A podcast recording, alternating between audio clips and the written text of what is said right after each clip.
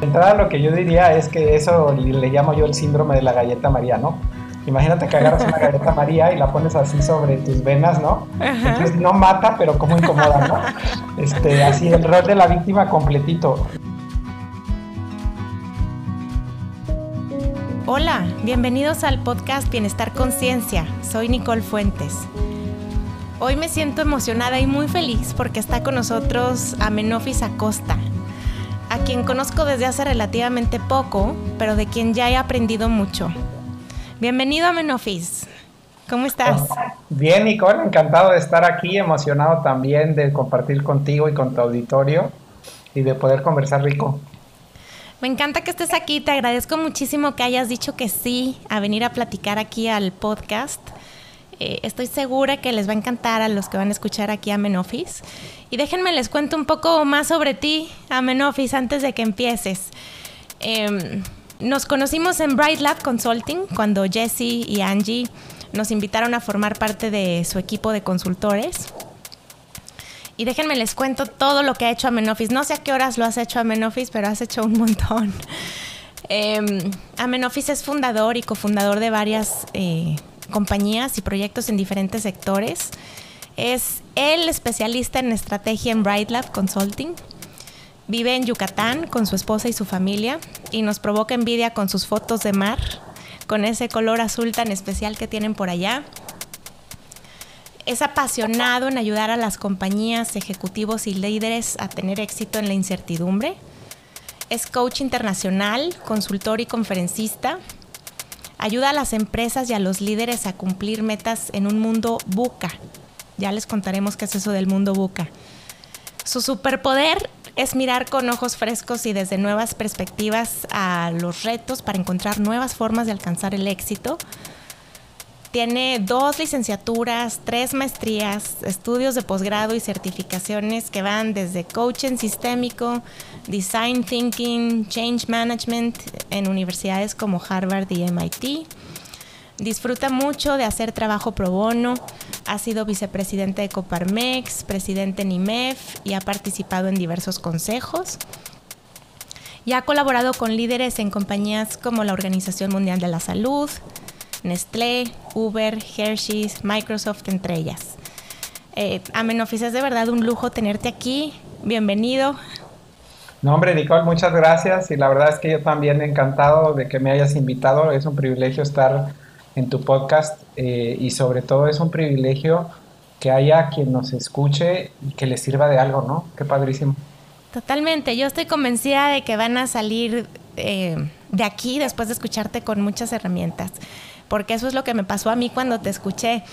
Platicábamos ahorita antes de empezar a grabar que la primera vez que conocí tu trabajo fue en un taller que diste para un grupo y me acuerdo que atrapaste mi atención cuando dijiste, estamos viviendo en un mundo buca. Y esa fue la primera vez que yo escuchaba eso del mundo buca y me encantó, además lo sentí súper relevante y me encantaría que, compartieras aquí con los que te escuchan qué es esto del mundo buca. Mira, eh, quizá como para entrarle despacito al tema les diría lo siguiente. Cuando hay mucho sol decimos que es un día soleado. Cuando está lluvioso decimos que está overcast, cuando estás así muy gringoide, ¿no? Eh, y la verdad de las cosas es que toda esta incertidumbre, todo este malestar, toda esta complejidad que estamos observando, eh, esa circunstancia tiene un nombre y es que el mundo es buca, es decir, lo primero que tiene es mucha volatilidad, mucha incertidumbre, eh, la U es de uncertainty, complejidad, caos y ambigüedad. Y justo cuando decimos, por ejemplo, oye, volatilidad, pues si yo no me dedico al tipo de cambio ni a, hacer trading de acciones, no. Volatilidad simplemente es que las cosas están cambiando con muy alta velocidad y yo no puedo anticipar el patrón. Y sabes, como no puedo anticipar el patrón, no sé qué va a pasar. Y además hay como mucha información, eh, se le llama the fog of war, hay mucha niebla, hay cosas que no puedo ver y eso a las personas nos genera incertidumbre porque quiero saber qué va a pasar, quiero controlar, y como no puedo y no sé, me siento incierto de lo que viene. Y además, a la hora que le entro a la toma de decisiones, qué voy a hacer con mi vida, qué voy a hacer con mi negocio, qué voy a hacer con mi tarde, la toma de decisiones es cada vez más compleja. Hay tantos datos, hay tanta información. También hay un caos eh, en el mundo. Y que inclusive esto se acentúa porque nuestros formatos de comunicación vienen sumamente ambiguos. Ya ves ahorita que hablamos de que hay otros datos y los fake news y los datos y los otros datos esa información que se torna tan confusa, tan ambigua, tan poco clara, pues le pone un moño a todo esto del mundo buca que lo hace difícil de navegar. Completamente. Fíjate que cuando escuché muchas cosas me hicieron sentido porque mm, quizá ya estábamos en un mundo buca, pero no era tan evidente como cuando empezó la pandemia y puso nuestras rutinas de cabeza y verdaderamente muchas personas sentimos este caos que describes, que viene con volatilidad, donde las reglas cambian y donde además no sabes qué va a pasar o hay tanta información que no sabes qué hacer con ella o cuál es útil. Y justo con lo que me he topado, no sé, no sé tú, es que mucha de la ansiedad y mucho del estrés que ha generado este mundo buca es justo esta sensación de pérdida de control eh, ya no puedo controlar lo que está pasando y además no sé qué va a pasar, entonces tampoco puedo planear. Como que en general a las personas nos cuesta trabajo lidiar con la incertidumbre, con este sin saber qué va a pasar o no tener certeza. Y, diría yo que además de eso que dices, Nicole, es un tema de que nos cuesta mucho trabajo evitar la vulnerabilidad. El mundo buca me hace vulnerable y sentirme vulnerable es algo que no está padre.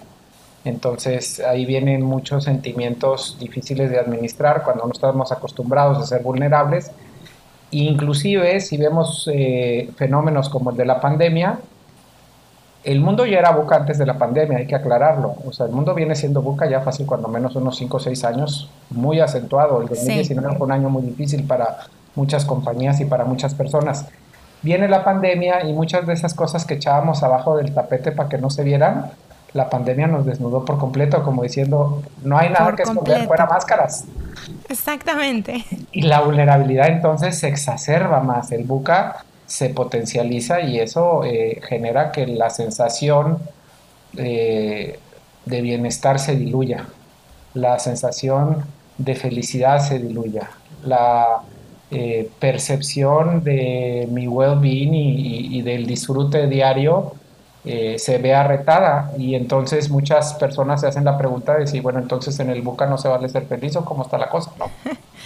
Claro, o déjame le quito lo buca al mundo para ser feliz como estoy acostumbrado a ser feliz, donde puedo hacer las cosas como estoy acostumbrado a hacerlas. La cosa es que este mundo buca nos está dejando quitar lo buca. Sí, no, inclusive yo lo que te diría es que no solo es que eh, el mundo no se esté dejando. El otro día alguien me decía, oye, bueno, ¿y cómo le quito lo buca a mi chamba? Bueno, pues una manera es irte a trabajar a Marte, porque este planeta sí es y se va a quedar así un rato. Diría yo que el principal eh, aprendizaje para mí, y que es la primera puerta para entrar al tema del bienestar en este ambiente, es que el buca no es para resolverlo, sino es para aprender a habitarlo. Ese sería el centro para arrancar en la conversación. Me encanta eso porque noto a mi alrededor muchas personas estacionadas en este deseo de que las cosas vuelvan a ser como eran antes. Y creo que esto que mencionas tú de, bueno, no se trata de, cambiarlo, sino de aprender a, a navegar en él. Entonces, me encantaría preguntarte, bueno, si el mundo va a seguir así, si el mundo va a seguir estando buca, eh, ¿qué podemos hacer para mitigar estos efectos que nos hace sentir o y no solo para mitigar los efectos y estar en un lugar neutral, ¿no? Sino incluso qué podemos hacer para florecer en él, para estar bien en un mundo que está como el que como el que tenemos ahorita. Fíjate que lo primero que yo diría es que tenemos que elegir los juicios con los que nos relacionamos con el mundo. Eh, te voy a poner un ejemplo. Donde yo vivo, cuando llueve, de pronto todo se para. Es que ya llovió, no puedo sacar al niño. Oye, eh, está lloviendo, ¿se cancela la junta de la tarde? Es decir, el fenómeno de la lluvia, como es algo que no es normal o no es tan usual, cambia la rutina y friquea a las personas. si yo me voy a Londres o me voy a Seattle, está lloviendo, la gente pone su impermeable y sigue con su vida. Es decir, ya, lo ven como una situación natural del día, es, sucede y punto. Es más, puedo cantar Singing in the Rain y ser feliz. Yo, yo creo que eso es lo primero, es decir, eh, la lluvia es para ti algo normal, la lluvia es para ti algo lindo, la lluvia es para ti contra llovió. Y creo que el mundo buca tenemos que darle esa connotación, este, porque pues yo no sé si alguien alguna vez se la creyó que tenía control del planeta, ¿no? O sea, la verdad nunca hemos tenido. Nada más el planeta nos está recordando que no lo tenemos, ¿no? Sí, nos está dejando muy claro que no lo tenemos. Y, creo que es momento de tener un poquito, vamos a decir, eh, pues de quitarnos esa soberbia de que podemos controlar el planeta y de que todo lo puedo predecir y que me las sé de todas, todas y empezar a decir, mira, las cosas cambian, hay cosas que no voy a poder anticipar, yo ya sé que no puedo verlo todo, qué rico lidiar con lo emergente, esa sorpresa que me trae hoy el día, eh, y empezarme a relacionar con el componente del buca de manera natural. Sí es cierto que es complejo, pero también es cierto que hay cosas que yo sí sé. Eh, sí es cierto que hay ambiguo, pero también hay cosas que yo puedo aclarar. Entonces, eh, empezar a leer el buca como una condición en la cual yo puedo elegir si soy una víctima o si soy una persona plena. Ok, ¿y qué, qué dirías tú que son esos ingredientes que las personas que están navegando bien, o sea, floreciendo en el mundo buca, o sea, cuáles son esos ingredientes que tienen, qué características tienen las personas que florecen en los mundos bucas, qué les podemos copiar. Mira, yo te diría que lo primero es que hay cosas que hay que desaprender. Eh, es decir, antes de que digamos, bueno, ¿y qué podemos aprender del buque? Es qué cosas hay que desaprender de nuestra historia. Ejemplo, no sé si viste la película de Rocky y entonces desde ahí todos decimos no pain, no gain. Ah, ¿cómo no? O sea, esa es frase de batalla, ¿no? Entonces, para que yo crezca me tiene que doler. Para que me vaya bien me tiene que doler. Si no pasó un mal rato quiere decir que no está valiendo la pena. Una espantosa X. No es cierto. O sea, yo puedo estudiar en una terraza linda con una este, taza de café pasando una tarde espectacular. O sea, no es cierto que tengo que padecer la, escuela, el estudio, el profesionalizarme. Eh, puedo divertirme en, el colegio, puedo divertirme en el trabajo, me puede gustar lo que hago, en fin. Eh, yo sí creo que puede haber eh, mucho gain y mucho desarrollo sin pain. Eh, es más, inclusive yo diría algo que me dijo a mí un doctor que me encantó, me dice, mira, Menofis, el dolor es biológico, pero el sufrimiento ese sí es opcional. Es opcional. Sí, es cierto. Entonces, yo empezaría por ahí, ese sería lo primero. Este, sí se puede florecer y sí se puede ser feliz sin sentir dolor y sin sentir este sufrimiento. Y evidentemente, conforme vas entrando a los componentes del buca, pues hay maneras concretas de irlos tacleando o de ir estando más a gusto ahí. Por ejemplo, si tenemos un ambiente de volatilidad, están pasando un chorro de cosas. Bueno, si yo sé a dónde voy, pues llueva o no llueva, oye, llovió, ah, bueno, pues me voy por la sombrita, ¿no? Saco el paraguas. Saco el paraguas, oye, nevó, ah, pues me voy a ir por donde no está la nieve. Es decir, puedo ajustar mi ruta, pero tengo claro a dónde voy. Eso sí, cuando hay volatilidad y no sé a dónde voy, pasas un mal rato. Entonces es como estar revolcado por la ola, ¿no? Sin, sin saber dónde es arriba y dónde es abajo, dónde es derecha y dónde es izquierda. Entonces escucho que es importante saber a dónde vas, tener como un propósito, una idea de qué quieres o hacia dónde quieres ir. y, yo diría que ahí mismo, acompañando de ese propósito, le pondría yo que es claro eh, identificar cuáles las cosas en las que sí crees, eh, eso que le llamamos los valores de las personas o de las empresas, porque eh, imagínate que tú estás así en plena tormenta en el mar, ¿no? En el buca, y entonces los marineros necesitan saber qué fronteras no pueden cruzar porque se vuelve como grisáceo, ¿no? Como cuando estás en la guerra, ¿se vale todo o no se vale todo? Bueno, se vale casi todo en el buca, pero si hay líneas que yo no voy a cruzar porque esto es en lo que yo creo, lo que me constituye, y eso te da mucha seguridad como tus valores personales que te rigen, que rigen tus decisiones, tus sís, tus nos, los comos también. Y, no sabes qué rico es ver que la gente está tomando decisiones desesperadas y tú dices, pues, pero eso yo no le entro. O sea, gracias, pero no gracias, ¿no? Eh, y es rico porque estás eh, en tu seguridad. Hay, que recordar, por ejemplo, la rutina a los bebés eh, les da mucha seguridad. Entonces a los adultos nos da seguridad eh, poder estar firmes con las cosas en donde nos sentimos cómodos. Y cuando hablo de comodidad hablo de eso que creemos, de, de lo que sí siento hasta la médula, porque en medida en que yo estoy cierto de a dónde voy, entonces, por ejemplo, la incertidumbre esa que por alguna manera siento que es parte de lo que no veo, le puedo entrar reconociendo lo que sí veo. Ajá. Eh, oye, es que hay un chorro de datos ahí que no alcanzo a ver, bueno, pero ¿cuáles sí ves? ¿Cuáles sí ves? Ajá. Eh, es que fíjate que dijeron en la conferencia de prensa del presidente no sé qué cosa. Bueno, ¿y eso a ti qué? ¿No? O sea, a mí me pasa que de pronto alguien está preocupado porque pasó algo con las naranjas y ellos venden fierros, ¿no? Este, o sea, ¿para qué sudas calenturas ajenas? Digo yo, ¿no? Me encanta eso que dices, porque pasa muchísimo, ¿no? En todas estas personas que se alimentan de todas las noticias, por todos los medios, y se agobian y sufren. Y una de las primeras recomendaciones que te dan en psicología positiva por este estrés que se genera de exceso de información es justo lo que estás diciendo Oye, ¿te sirve la noticia? ¿Es relevante para ti? ¿Piensas hacer algo al respecto de la noticia? Porque si no, no la consumas, ¿no? Hoy hay un tsunami en el otro lado del mundo y está ocasionando un desastre. Bueno, ¿piensas hacer algo al respecto? ¿Vas a donar dinero? ¿Te vas a ir para allá? Y si no, pues deseales buena suerte, mándales todo tu amor, pero por favor no te agobies consumiendo la noticia, ¿no?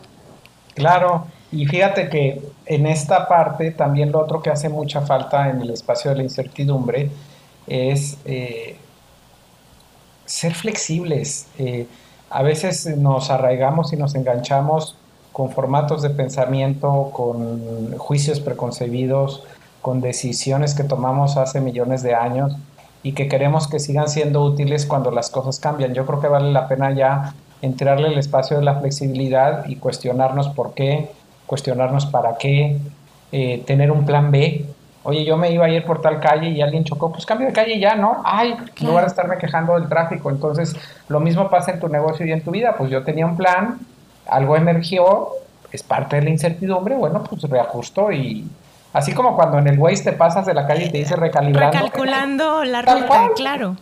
Pues recalculamos y listo. O sea, yo creo que a veces Fíjate, puse un tweet en el 2018 y es el tweet que está anclado en mi perfil de Twitter y es increíble que lo leo y digo, qué pena que todavía siga siendo eh, medio cierto. Y lo que escribí ahí fue algo así como, en algunos lugares todavía seguimos luchando por tener la razón en lugar de estar luchando por tener el éxito.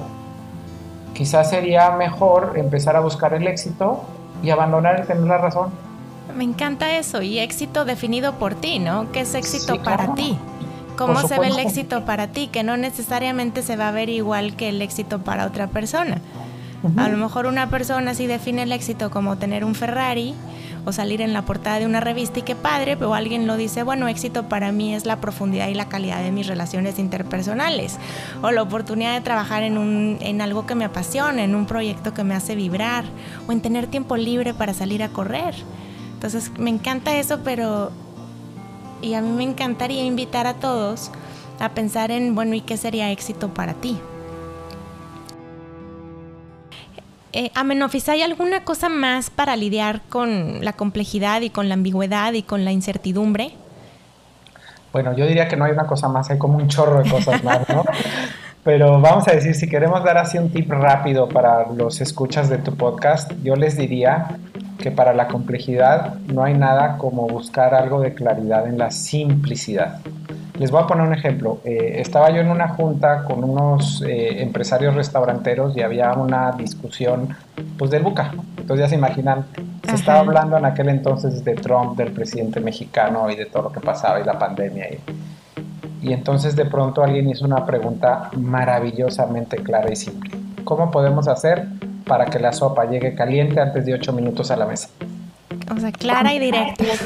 Entonces, si te fijas, a veces queremos resolver el planeta y mi trabajo es que la sopa esté caliente en 8 minutos en la mesa. Ya está. O sea, eso es lo que yo tengo que asegurar. Entonces hay que entrar a ese tema de lo que nos toca asegurar hoy que son muchos baby steps. ¿Qué es eso? ¿Qué quiero lograr ahorita en este momento? Y listo, lo hago.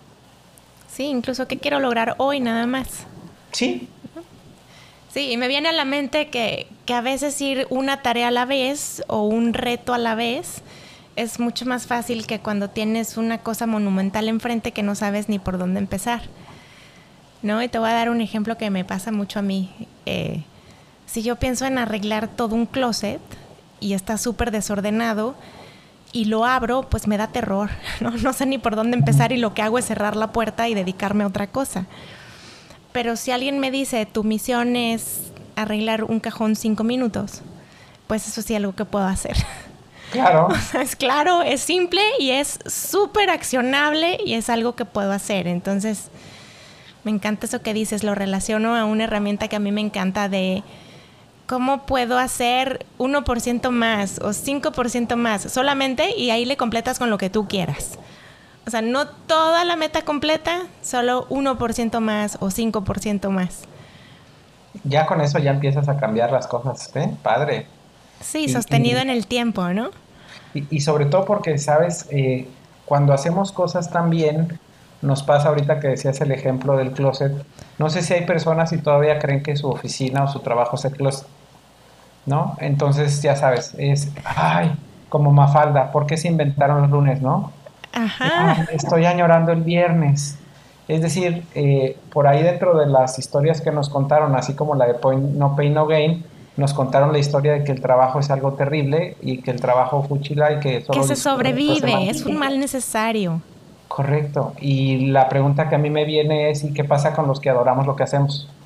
¿Qué pasa con los que llega el lunes y dice, oye, es que estoy en un proyecto que está bien padre? Y no sabes el impacto que estamos teniendo en las personas o lo que estamos logrando para una comunidad o lo que está sucediendo en la compañía o con mis hijos, en fin. Uno puede eh, arrancar la semana espléndidamente. Yo me identifico mucho con lo que estás diciendo porque mi día favorito es el lunes. Y cuando lo digo en delante, por ejemplo, de mis alumnos o de, o de personas con quienes estoy trabajando, me voltean a ver con cara de de dónde saliste, ¿no? Como que te gustan los lunes. Pero sí, es esta, idea generalizada que tenemos de que el trabajo se sufre, que es un mal necesario, que la felicidad empieza cuando terminas la oficina. Pero imagínate tú, pues si trabajas 5 o 6 días a la semana, 8 o 10 horas por día, durante 30, 40 años, pues si no logras encontrar placer y disfrute en tu trabajo, pues estás frito, ¿no? Sí, y además, no solo eso, sino que a veces es cosa de nada más cambiar una palabreja. Por ejemplo, hay veces que alguien me dice, es que tengo que ir a trabajar. A ver, ¿tienes que ir a trabajar o quieres ir a trabajar? ¿Para qué vas a trabajar? No, es que mira por esto, entonces, a ver, ¿es tu decisión ir o no? Si es mi decisión, entonces, quiero ir a trabajar. Ah, bueno, tan diferente se escucha en la mañana, quiero ir a trabajar, a tengo que ir a trabajar, es una palabra nada más y cambia este, la razón de ser de tu día o de tu semana. Sí, total, porque lo que pensamos tiene que ver con lo que sentimos y lo que sentimos con lo que hacemos y el lenguaje tiene mucho peso, las palabras importan, me encanta eso que dices, como cómo, cómo decirlo de manera diferente, de manera que sirva a tu bienestar y a tu inspiración y a tu motivación. Y, y, los cuentos que te cuentas, por ejemplo, fíjate, aquí en la oficina en Lumisis tenemos un, pues no es una frase, es un valor dentro de la firma que decimos, esto no tiene por qué ser sufrido. Así tal cual está declarado y está puesto en los documentos corporativos. Y entonces cuando la gente lo lee y dice, ¿cómo que no tiene por qué ser sufrido? Sí, el que yo venga a trabajar no es sufrir. O sea, se vale tomar un break, se vale tomar un cafecito y además si es el expreso que nos gusta mejor y, o sea, hoy te consientes, pero por supuesto. Ajá. E, este, porque no tiene por qué ser sufrido, pareciera que le tengo que poner una situación adversa para que valga la pena y no es cierto. Hay que hacerlo este, disfrutable para que valga la pena. Oye, ¿y qué tips les puedes dar a las personas que nos escuchan? Te voy a compartir, bueno, te voy a hacer una pregunta que a mí me hacen mucho a ver tú qué opinas. Es, pues sí, pero pues qué suerte tú, porque a ti te gusta lo que haces, porque tienes el trabajo que quieres, pero pues yo tengo este trabajo y es el único trabajo que puedo tener y además no puedo renunciar, porque entonces ¿qué voy a hacer? Y el trabajo no me gusta, pero tengo que venir. Y así le siguen. Mira, de entrada lo que yo diría es que eso le llamo yo el síndrome de la galleta María, ¿no? Imagínate que agarras una galleta María y la pones así sobre tus venas, ¿no? Entonces no mata, pero como incomoda, ¿no? Este, así el rol de la víctima completito. Yo sé que hay personas que no la están pasando bien, yo sé que hay personas que tienen trabajos menos disfrutables o retadores. Eh, lo que yo creo, cuando menos es una frase con la que yo crecí, mi papá me dijo, oiga, usted tiene derecho a aspirar lo que usted quiera, pero si va a hacer lo que tiene que hacer para lograrlo. Entonces, yo puedo decir que quiero un trabajo diferente, pero si hago lo que tengo que hacer para lograrlo. Voy a poner un ejemplo. Mi esposa eh, estudió leyes y de pronto eligió que se quería meter al mundo de la educación. Y entonces, después de haber estudiado leyes, pues se metió a estudiar una licenciatura y luego una maestría en educación. O sea, es decir, hizo lo que tenía que hacer porque pues obviamente como abogada, pues quién te va a contratar para este, meterte el mundo educativo, no es algo, o sea, porque vas a dar clases de leyes, ¿no? Claro. E, entonces, es decir, pues yo tengo hoy mi condición, pero esa condición es algo transitorio. Esto no es lo que yo soy, es solamente lo que yo estoy siendo y puedo ser algo diferente si elijo diseñar una versión diferente de mí. Esa es la elección que todos tenemos. Por cierto, transitar ese proceso de diseñar la mejor versión de mí, construirlo, es todavía más placentero que llegar. Y eso es el otro tema, fíjate, Nicole. La gente en general estamos muy centrados en el resultado y nos olvidamos del proceso. Y el proceso es tan placentero cuando lo volteas a ver claro. Me encanta, me siento súper eh, relacionada con eso. Yo, yo siempre he creído y he dicho que la felicidad está en el trayecto, más que en el camino también. Oye, ahorita que te escuchaba me, me, pongo a pensar cómo a veces pensamos que cuando nos estamos quejando por algo, ya estamos haciendo algo al respecto, ¿no? Eh, mi manera de retar esto que está sucediendo es quejándome. O sea, no, ya estoy haciendo algo, que es quejarme, estoy manifestando mi, mi, mi malestar. Pero esto de quejarte sin meterle una acción después a la queja para corregir eso que te molesta, es para mí como estar sentado en una mecedora, ¿no? Te da algo que hacer, pero no te lleva a ningún lado. Está buenísimo. Sí, la escuché en el contexto, pero de la preocupación, que es lo mismo, ¿no? Cuando te preocupas, pero no haces nada al respecto, es como estar en una mecedora. Entonces, eh, si solo estás con la galleta María, como dices tú, pues vas a seguir con la galleta María. Y quejarte no es hacer algo, tienes que acompañarlo de, acción, ¿no? Y fíjate que, que, en esta acción, por ejemplo, esta palabra que me encanta a mí de accountability, la gente cuando la escucha de primera vez siente que estamos hablando solo de la responsabilidad, del trabajo, de lo acartonado. No, parte de la accountability es cuando yo abro arriba o abajo de la línea. Cuando yo estoy en la conversación de la víctima, estoy claramente abajo de la línea. Sí. Y la pregunta que eso me dice es, ¿y eso en quién me convierte? O sea, ¿yo quiero ser eso o, cómo converso arriba de la línea? ¿Cómo me cambio eh, del lado de la víctima al lado del que está a cargo de que las cosas sucedan? Y yo creo que eso también nos da un sentido de poder. Y cuando yo me siento poderoso también soy más feliz. Cuando yo me siento que puedo también soy más feliz. De hecho, no sé si sabías el por qué los militares son tan estrictos con este tema del orden y de la cama tendida. A ver, cuéntame. Eh, cuando menos la historia que a mí me contó este, eh, un marino eh, norteamericano es que me dice que cuando tú te levantas y tiendes tu cama y la dejas impecable y te vistes y estás planchadito, ya tuviste una primera victoria en el día. O sea, antes de que dejes la habitación, volteas y dices, mira de lo que soy capaz. Y arrancas tu día con tu autoestima hasta arriba. Y en cambio cuando vas saliendo de tu habitación y volteas y está hecho un desorden completo y es como que, mira mi vida que, este, qué feita está, ¿no? Es decir, el, el, espacio tú lo diseñas. Y no estoy hablando de lujo, estoy hablando nada más de orden, de limpieza. De tender la cama, sí. De algo lindo. Ahora que lo mencionas, tender la cama es uno de estos que se conocen como super hábitos. O sea, si tú te lees la literatura de hábitos, tender la cama está considerado no solo como un buen hábito, sino como un super hábito, porque justo tiene esta capacidad de detonar otras cosas como las que nos compartes, de bueno, ya pone a tu cerebro en modo éxito, en modo acción, en modo estoy logrando cosas, ¿no? Sí, sí. Y, y, fíjate que el otro super hábito que a mí me gusta es buscar un balance, pero no un balance nada más personal. Ya ves que ahorita el tema de balance está así como muy, muy in, de lo holístico. Eh, pero yo digo, ¿qué pasa si llevamos el balance un poquito más allá? Por ejemplo, nivel 1, estoy en balance conmigo. Nivel 2, estoy en balance con el otro, ¿no? Este tema de dar y recibir, de dar y tomar. Eh, Nicole y yo estamos en balance, ¿no? Eso está padre como una relación de, de, dos colegas y, que hacen las cosas este, rico, profesional, eh, pero luego dices, bueno, ahí termina el balance, lo podemos llevar al nivel 3. Y es, eh, es, es, mucho la cosmovisión de los mayas, y los mayas dicen es, no es dar y recibir, es dar, tomar y regresar. Qué lindo, cuéntanos más.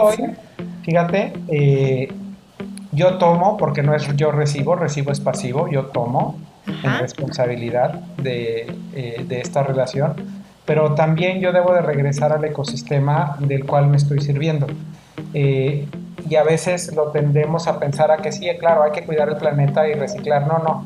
Piensa en tus relaciones, en los ecosistemas en donde estás. Por ejemplo, tú estás en balance con tu jefe porque tú das tu trabajo y te pagan. No, bueno, ¿y cómo le regresas a la compañía? ¿Cómo le regresas al mercado? ¿Cómo le regresas a tu país? Eh, porque, por ejemplo, yo que vivo en Mérida y es un lugar hermoso, no puede ser posible que yo venga y disfrute del lugar y porque pago mi predial sienta que ya estoy en balance, ¿no? Ajá. O sea, ¿qué voy a hacer por la ciudad, no? Este, eh, ¿qué voy a hacer por el ecosistema empresarial? ¿Qué voy a hacer por mis, compañeros de trabajo? En fin, yo creo que este tema de regresar es eh, un tema que debe ir más allá y que, por cierto, en el mundo buca trae mucha felicidad y mucho eh, placer, aunque la palabra no sé cómo le suene las personas, pero a mí sí me gusta usarla, yo siento placer, yo siento este, muy agradable el poder eh, ser feliz haciendo feliz a otros, ser feliz poniendo un granito de arena en algo, ser feliz haciendo algo pro bono que sirve para un bien mayor.